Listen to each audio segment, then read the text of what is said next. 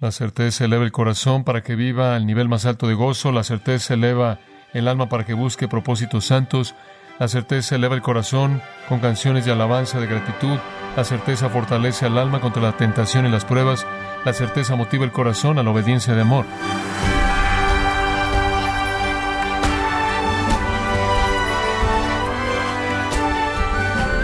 Nos gozamos con su sintonía en otra edición de Gracia a vosotros con el pastor John MacArthur. El cristiano no sufrirá el infierno, ni sufrimiento eterno, poseerá un nuevo cuerpo glorificado que nunca se enferma, y heredará un hogar celestial más allá de lo que se puede imaginar. Pero cómo estas verdades grandiosas del futuro deberían cambiar la forma en la que vive hoy? Esa es una buena pregunta que el pastor John MacArthur en la voz del pastor Luis Contreras contestará, conforme sigue enseñándonos las razones para tener certeza de la salvación, parte de la serie Mitos acerca de la salvación, en gracia a vosotros. Permítame decir que tener la certeza de su salvación, saber sin lugar a dudas que usted es perdonado, saber que en usted mora el Espíritu de Dios y se dirige a la gloria eterna, en el cielo es la bendición suprema de la vida cristiana, porque todas las demás bendiciones de la vida cristiana solo pueden ser disfrutadas de manera parcial si no sé con toda certeza en dónde voy a pasar la eternidad. Si se disminuye mi certeza, entonces no puedo disfrutar de manera plena las otras bendiciones de mi vida cristiana. Entonces, podríamos decir que la certeza entre todas las buenas cosas que Dios nos concede a nosotros para gozo y bendición es el mejor regalo, el más preciado de sus regalos a los creyentes. Ahora hemos estado señalando en este estudio que aunque la certeza es el mejor regalo del Señor a los suyos, hay algunas personas que no disfrutan de certeza. Hay católicos romanos, por ejemplo, que no creen que alguien puede saber con certeza si él o ella va al cielo. De hecho, denuncian a aquellos que afirmarían una salvación cierta, creyendo que si usted por un Segundo, piensa que su eternidad ya está asegurada, afectaría su santidad de manera negativa, porque una vez que usted supiera que todo está seguro, usted estará fuera de control y no podría refrenarse a sí mismo debido al temor de que el caer al infierno es lo que lo refrena usted de la maldad. Y después están los arminianos, como esa corriente de teología es conocida, quienes también creen que usted no puede tener la certeza de que su salvación está segura, usted no puede disfrutar de la certeza, porque de hecho la salvación es un esfuerzo en cooperación y aunque Dios pueda no fracasar, usted podría. Y entonces, debido a que es posible que usted se aparte y fracase, como consecuencia usted nunca se le garantiza la certeza. Entonces, hay algunos que no disfrutan de la certeza de la salvación desde un punto de vista teológico. Pero después hay aquellos que no disfrutan de la certeza de la salvación por otras razones. Ellos, a diferencia de los católicos y los arminianos, creen que un cristiano puede tener certeza, podrían incluso creer que un cristiano debería tener certeza, incluso querrían tener certeza, pero no la disfrutan. Y hemos estado viendo ese asunto en particular, porque es tan, tan importante. En Hebreos 6:11 dice, y deseamos que cada uno de vosotros muestre la misma diligencia para estar plenamente ciertos de la esperanza hasta el final. El escritor de Hebreos dice, quiero que sean diligentes para que tengan certeza plena. Y aquí en nuestro texto, Pedro dice, sean diligentes para estar seguros acerca de su, esto es, de Dios, de la vocación del llamado de Dios y de la elección de Él. Entonces, mientras que los católicos romanos y los arminianos y otros podrían negar la realidad de la certeza, la Biblia dice que usted debería saber que su salvación es segura. De hecho, usted debería ser diligente en llegar a la experiencia de la certeza. Y mientras que nuestra salvación no depende de nuestros sentimientos acerca de la certeza, nuestro gozo sí, nuestra paz sí, nuestra bendición sí. Permítame hablar de la bendición de la certeza por un momento y darle una pequeña lista de cosas que la certeza hace para bendecirnos. En primer lugar, la certeza eleva el corazón para que viva al nivel más alto de gozo. La certeza eleva el corazón para que viva al nivel más alto de gozo. Cuando el apóstol Juan escribió su epístola de Primera de Juan, como la conocemos, en la epístola de Primera de Juan él da una serie de pruebas mediante las cuales uno puede saber si su salvación es real. Usted se acuerda de ellas. Si usted confiesa su pecado, si usted camina como Jesús caminó, si usted ama a su hermano, si usted no ama el mundo, si su vida no se caracteriza por un patrón no quebrantado de pecado, si usted demuestra compasión a aquellos que están en necesidad, si usted confiesa a Jesucristo que ha venido en la carne, etcétera, etcétera, etcétera. El propósito entero en Primera de Juan es presentar prueba tras prueba tras prueba de una salvación genuina. Pero el resumen de esto viene en Primera de Juan 1.4, en donde dice, esto os escribo para que vuestro gozo sea completo. ¿Por qué? Porque la certeza de la salvación eleve el corazón para que viva al nivel más alto de gozo. Quita toda la duda y toda la desesperanza y toda la tristeza y toda la depresión y todo el temor si sé con toda certeza que mi destino está sellado en Cristo para siempre. Entonces la certeza eleva el corazón para que viva al nivel más alto de gozo. En segundo lugar, la certeza eleva el alma para que busque propósitos santos. La certeza levanta el alma para que busque propósitos santos. En otras palabras, si yo sé que soy salvo y sé que le pertenezco a Dios, y sé que soy parte de su reino para siempre, entonces estaré preocupado por asuntos del reino. Se expresa en varias maneras en la Escritura, una que viene a la mente está en Mateo capítulo 6, versículos 8 al 10. Recuerda estas conocidas palabras. Padre nuestro, que estás en los cielos, santificado sea tu nombre, venga tu reino, hágase tu voluntad en la tierra como en el cielo. ¿Cuál es la importancia de eso? Simplemente esto. Usted está preocupado por santificar el nombre de Dios. Está preocupado por la venida de su reino. Está preocupado por su voluntad en la tierra como en el cielo cuando usted está seguro de que Él es su Padre.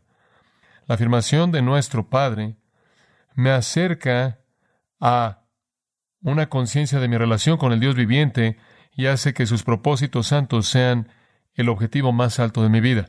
Si no estoy seguro de que le pertenezco a Dios, entonces no estoy tan concentrado en sus propósitos. Entonces la certeza levanta el alma para que busque propósitos santos. En tercer lugar, la certeza llena el corazón de canciones y oraciones de gratitud. Una persona que está alabando es una persona que tiene certeza. Si yo sé que mi salvación está segura para siempre y nada puede separarme del amor de Cristo, entonces mi corazón está lleno de gozo. Escuche el Salmo 71.14. Pero en cuanto a mí, esperaré en ti continuamente. Y el salmista dice, debido a que tengo esa esperanza continua, te alabaré aún más y más. El corazón que tiene certeza es el corazón agradecido, y en donde usted tiene la certeza de la salvación, el corazón está lleno de canciones y oraciones de gratitud. Escucha el Salmo 103, bendice alma mía Jehová, y bendiga todo mi ser su santo nombre. Bendice alma mía Jehová. ¿Por qué? Porque un corazón tan agradecido.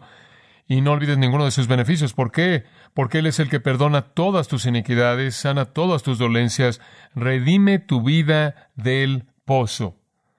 Y cuando usted sabe que usted ha sido redimido y cuando usted sabe que sus pecados son perdonados, llena su corazón de canciones de alabanza y gratitud.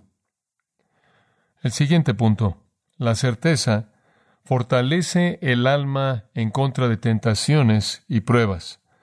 La certeza fortalece el alma en contra de tentaciones y pruebas. En 1 Tesalonicenses 5.8 dice, puesto el yelmo de la esperanza de la salvación. ¿Qué es eso en esencia? Es el hecho de que Satanás viene en contra de nosotros con tentación. Él viene en contra de nosotros con pruebas, esforzándose por hacernos caer en pecado y duda, y cuando usted tiene la esperanza de salvación firmemente en su lugar, sus ataques no son más que ataques que rebotan en esa cobertura protectora. Si yo sé que mi esperanza está segura y que me dirijo al cielo, entonces todos los esfuerzos de Satanás en contra de mí no me pueden golpear únicamente rebotan en el casco de la esperanza de la salvación. Además, la certeza motiva al corazón a la obediencia de amor.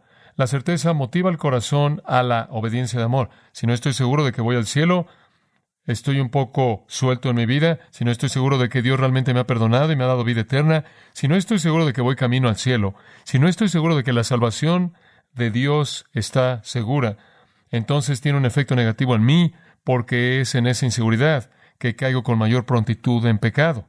El Salmo 119 dice, espero en tu salvación, oh Jehová, y hago tus mandamientos. Debido a que tengo esperanza en la realidad eterna, debido a que mi esperanza está fija en Cristo, en Dios, debido a que estoy seguro en eso y cierto de eso, hago lo que dices. La certeza eleva el corazón para que viva al nivel más alto de gozo, la certeza eleva el alma para que busque propósitos santos, la certeza eleva el corazón con canciones de alabanza, de gratitud, la certeza fortalece al alma contra la tentación y las pruebas, la certeza motiva el corazón a la obediencia de amor. Permítame darle un par más. La certeza calma el alma con reposo perfecto y paz en medio de las tormentas de la vida. Definitivamente calma el alma en medio de las tormentas de la vida. No importa lo que pase alrededor de mí, si sé que estoy seguro para siempre en Cristo, ¿qué temo? Escuche Hebreos 6:19, esta esperanza, esta esperanza eterna, tenemos como un ancla del alma, un ancla segura y estable. No importa lo que golpee el casco de nuestro barco, estamos anclados en la confianza de nuestra esperanza eterna. Y entonces el alma está en calma, con reposo y paz, en la confianza de una salvación segura. Otro punto que considerar. La certeza le enseña al alma a esperar pacientemente en Dios para la misericordia necesitada. Si usted no está seguro de su salvación, adivine usted lo que sucede cuando usted ora y Dios no responde inmediatamente. Si yo no sé que soy cristiano, no estoy seguro de que realmente soy salvo, y oro a Dios y no recibo una respuesta inmediata, ¿cuál es mi respuesta en la carne? Hombre, Dios no está escuchando, a Dios no le importa. Eso significa que no soy de Él. Pero si estoy seguro de mi salvación y seguro en mi salvación y cierto de mi salvación, entonces tengo la paciencia para esperar a que Dios actúe en su propio tiempo. Y no termino, por así decirlo, en gran temor. Ese es el corazón paciente que es mostrado por el que tiene confianza de su destino eterno y el cuidado eterno de Dios. Romanos 8:25 dice, si esperamos lo que no vemos, con paciencia lo esperamos. Si su esperanza es fuerte y su esperanza está basada en el hecho y la realidad, entonces usted puede perseverar al esperar a que se cumpla esa esperanza. Lea el Salmo 130 si quiere otra ilustración de eso. Otro punto. La certeza purifica el corazón. La certeza purifica el corazón. Primera de Juan 3:3, todo aquel que tiene esta esperanza en Él se purifica a sí mismo, así como Él es puro. Cuando su esperanza está fija, no moviéndose y sacudiéndose y viene y va cuando está fija, entonces usted se purifica a sí mismo. Tiene un poder purificador.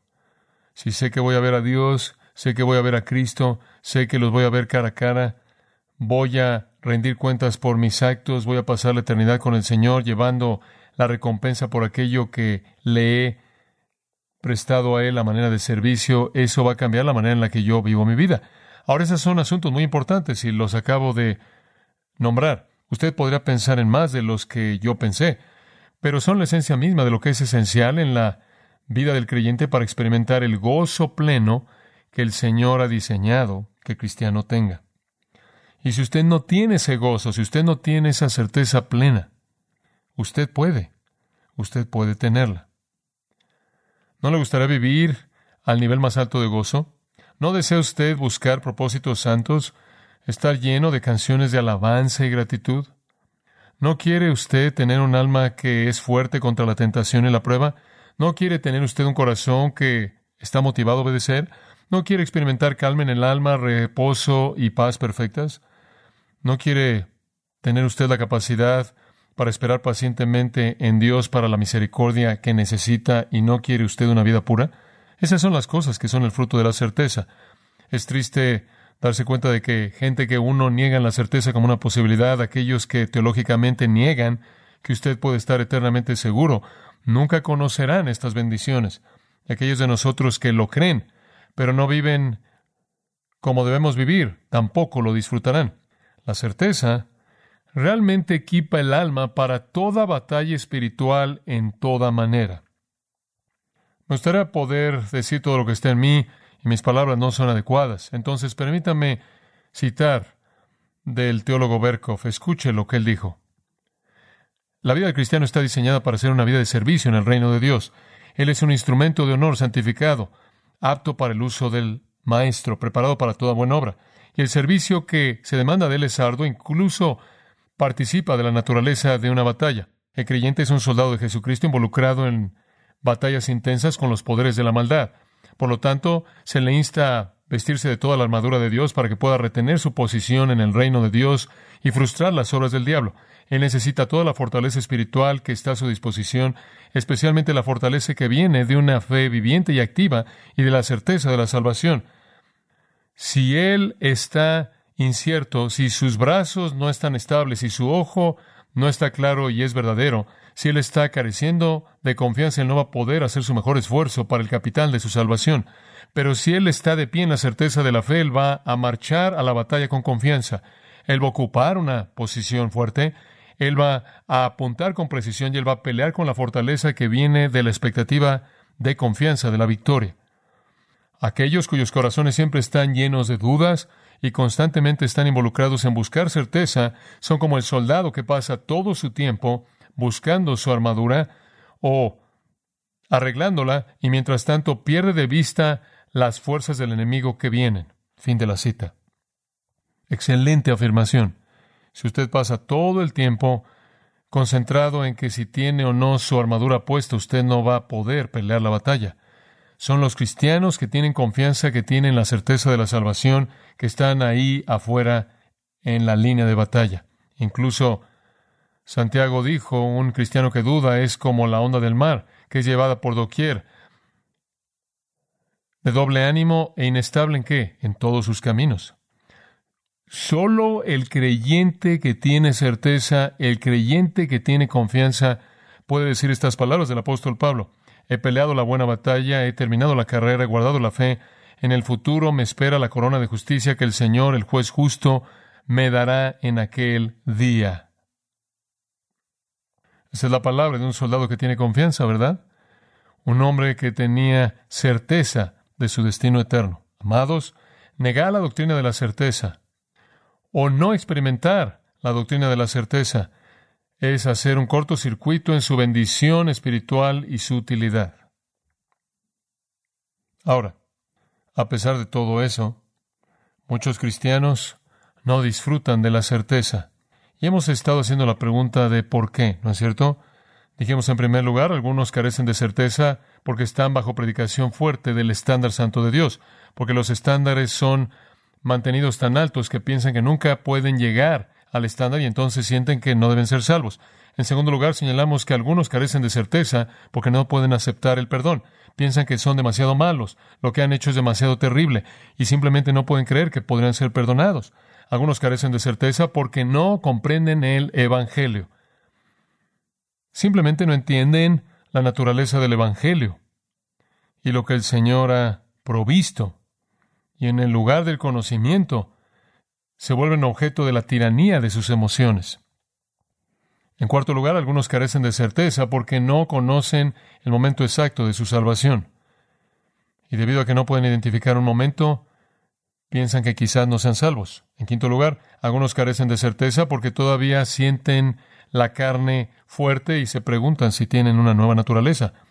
Debido a que la atracción del pecado y de la carne es tan fuerte, se preguntan si realmente son una nueva criatura. Y número seis, algunos carecen de certeza porque no ven la mano de Dios en todas sus pruebas. En otras palabras, cuando las cosas salen mal, piensan que Dios los ha abandonado en lugar de que Dios está usando eso para su crecimiento. Ahora, eso todo es repaso. Quiero darle las últimas dos razones por las que la gente duda de su salvación. Número siete, algunos carecen de certeza porque no andan en el Espíritu y de esta manera su ministerio afirmador, confirmador para sus corazones no lo disfrutan. ¿Entendió eso? Esto es muy, muy vital. Algunos carecen de certeza porque no andan en el Espíritu y el ministerio del Espíritu hacia el creyente es afirmar su salvación. Acompáñeme a Romanos capítulo 8 de nuevo. Es el capítulo más grande en la Escritura acerca de este asunto de la seguridad y la certeza. Y quiero llevarlo a Romanos capítulo 8, versículos 14 al 16. Dice en el versículo 14, porque todos los que están siendo guiados por el Espíritu de Dios, estos son hijos de Dios. Si usted quiere decirlo de otra manera, usted podrá decir, los hijos de Dios, todos están siendo guiados por el Espíritu de Dios. El Espíritu de Dios está involucrado en guiar a todos los creyentes. Y después, en el versículo 15, él dice, porque no habéis recibido espíritu de esclavitud, llevando a vosotros al temor de nuevo, sino que habéis recibido el espíritu de adopción, como hijos, por el cual clamamos Abba Padre. Mire, si pertenecemos a Dios y el Espíritu está en nosotros guiándonos, nunca deberíamos temer nuestra condición.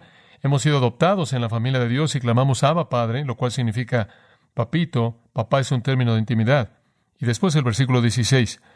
El Espíritu mismo da testimonio a nuestro espíritu de que somos hijos de Dios. Y si hijos, también herederos, herederos de Dios y coherederos con Cristo.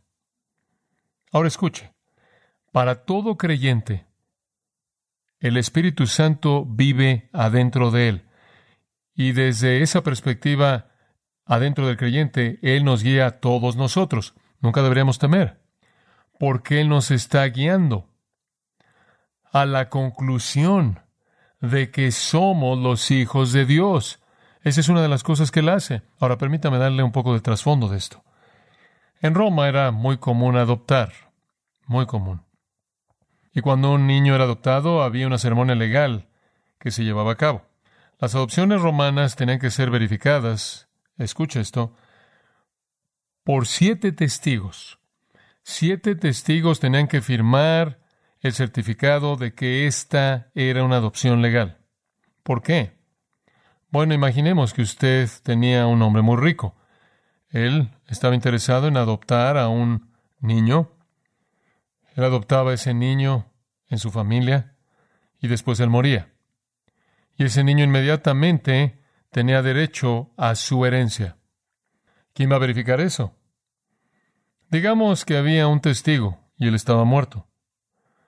No había nada en computadora, probablemente nada en archivos en ningún lugar. Todo era confirmado mediante un documento y palabra de la boca de alguien. Y entonces apilaban a siete testigos con el propósito de que siempre alguien pudiera confirmar el derecho legítimo del heredero a su herencia. Por otro lado, bien podría ser que si un hombre rico moría, algún farsante podía venir a decir, mira, él me adoptó como su hijo, ¿quién lo va a probar o lo va a desacreditar? De regreso a los siete testigos. Uno, dos, tres, cuatro de ellos podrían haber estado muertos quizás quedaban tres, y la idea entera de tener siete testigos era para afirmar que de hecho esta adopción era legítima. Estos siete testigos tenían que estar presentes en la adopción. ¿Entendió eso? Tenían que estar presentes en la adopción. Y tenían que afirmar que el hijo adoptivo era el heredero. Aquí está el punto de Pablo. Si alguien cuestiona su derecho a su herencia eterna, si alguien cuestiona que usted es hijo de Dios, hay un testigo que estuvo ahí en el momento de su adopción. ¿Quién era? El Espíritu Santo. Y el Espíritu Santo va a dar un paso hacia adelante y va a dar testimonio de que usted de hecho es un hijo de Dios por adopción y tiene un derecho legal a su herencia eterna. Entonces es el ministerio del Espíritu Santo dar testimonio de la legitimidad de mi adopción en la familia de Dios y mi derecho a una herencia eterna. ¿No es eso una verdad maravillosa? Dice usted, ¿cómo es que el Espíritu Santo lo hace? ¿Cómo es que Él da testimonio? Acompáñame a 1 Corintios capítulo 2, versículo 9. Como está escrito, cosas que ojo no ha visto, ni oído ha oído, y que no han entrado en el corazón del hombre, son las que Dios ha preparado para los que le aman. Muy bien, la escritura promete bendiciones inmensas para aquellos que aman a Dios. Ahora versículo 10, pero Dios nos la reveló a nosotros por el Espíritu. La primera manera en la que el Espíritu Santo afirma nuestra salvación es mediante iluminación. El Espíritu ilumina la Escritura. Él hace que la palabra viva. Conforme estudiamos la palabra de Dios acerca de estas promesas, el Espíritu las ilumina para nuestros corazones.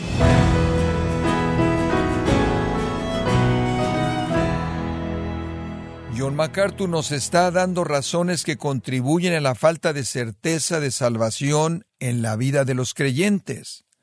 La conclusión de este mensaje será en la próxima edición y parte del estudio Mitos acerca de la salvación en gracia a vosotros. Estimado oyente, quiero recomendarle el libro Doctrina Cristiana Esencial en donde John MacArthur ofrece una versión condensada de su teología sistemática, reteniendo la claridad doctrinal de la misma. Adquiéralo en la página de gracia.org o en su librería cristiana más cercana, recordándole que puede descargar todos los sermones de esta serie Mitos acerca de la salvación, así como todos aquellos que he escuchado en días, semanas o meses anteriores, animándole a leer artículos relevantes en nuestra sección de blogs, ambos en gracia.org. Si tiene alguna pregunta o desea conocer más de nuestro ministerio, como son todos los libros del pastor John MacArthur en español, o los sermones en CD, que también usted puede adquirir, escríbanos y por favor mencione la estación de radio por medio de la cual usted nos escucha en gracia a vosotros. Es importante conocer no solo el país y ciudad de donde usted nos escucha, sino también la radio. Para quienes contactan nuestro ministerio por primera vez, pueden solicitar una copia del mensaje de promoción sin costo alguno, un mensaje por oyente únicamente. Si usted vive en los Estados Unidos o Puerto Rico, escríbanos a Gracia Vosotros, P.O. Box 4000 Panorama City, California 91412. O puede escribirnos a través del siguiente correo electrónico radio arroba gracia.org. Bueno, en nombre de John MacArthur y el personal de este organismo, queremos darle las gracias por su tiempo y sintonía y queremos pedirle que no deje de orar por este ministerio como también por la estación de radio por la cual usted nos escucha de lunes a viernes. Este es su amigo Miguel Contreras, invitándole a sintonizar nuestra próxima edición para que juntos continuemos desatando la verdad de Dios un versículo a la vez. No se lo pierda, aquí en Gracia a Vosotros.